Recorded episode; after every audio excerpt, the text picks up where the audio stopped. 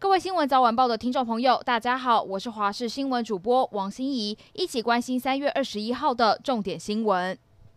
今年最强的沙尘将在今天深夜来袭。环保署表示，目前台湾的污染仍为境内 PM 二点五污染物，但从今天深夜开始，将会有一波来自中国大范围的沙尘侵台，而且会持续到后天，并且在明天对台湾的空品影响达到最高峰，就连花东恐怕都会达到对敏感族群不健康的橘色警示等级。明天北部甚至短时间可能会出现对全民健康有害的红色红。红害。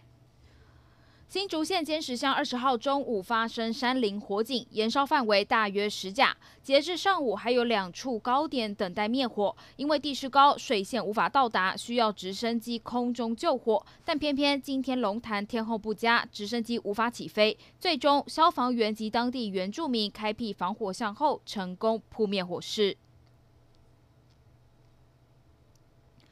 阿里山森林大火从十八号延烧到现在还没完全扑灭，不过管制的路段已经全面通车。今天上午，不少游客趁着最后一天假日赶来欣赏樱花季。至于这场森林火警，嘉义林管处研判应该是人为因素造成，到底是被丢烟蒂还是其他的引火行为，森林警察正在调查当中。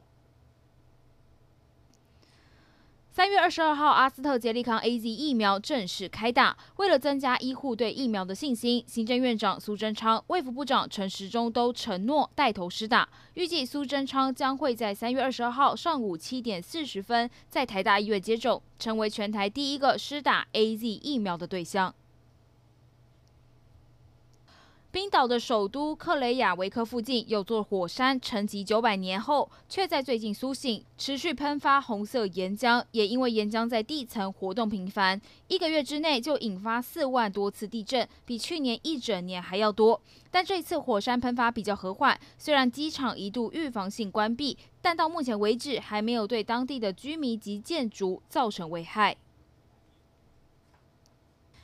缅甸紧张情势持续，各地民众无视军政府血腥镇压，持续在街头抗争，还用沙包、砖块等物品设置路障，作为掩护跟阻碍军方行动。而军方也出动推土机，强制的清除路障。在仰光，甚至有军用推土机撞坏停放在路边的车辆。有媒体分析，缅甸军方应该是借此威震，并打击反政变民众的士气。另外，东南亚主要的国家，像是印尼和马来西亚，近日都相继谴责缅甸军军方暴力镇压反政变群众。而为了还给居民安宁的环境，改善高分贝车辆噪音扰人的问题，屏东县环保局引进科技执法声音照相，即日起针对拆除消音塞或是不当驾驶，加强夜间市区风景区飙车热点取缔，只要行驶车辆分贝超过标准，就会自动录音测分贝、拍照开罚，要让噪音扰人的车辆无所遁形。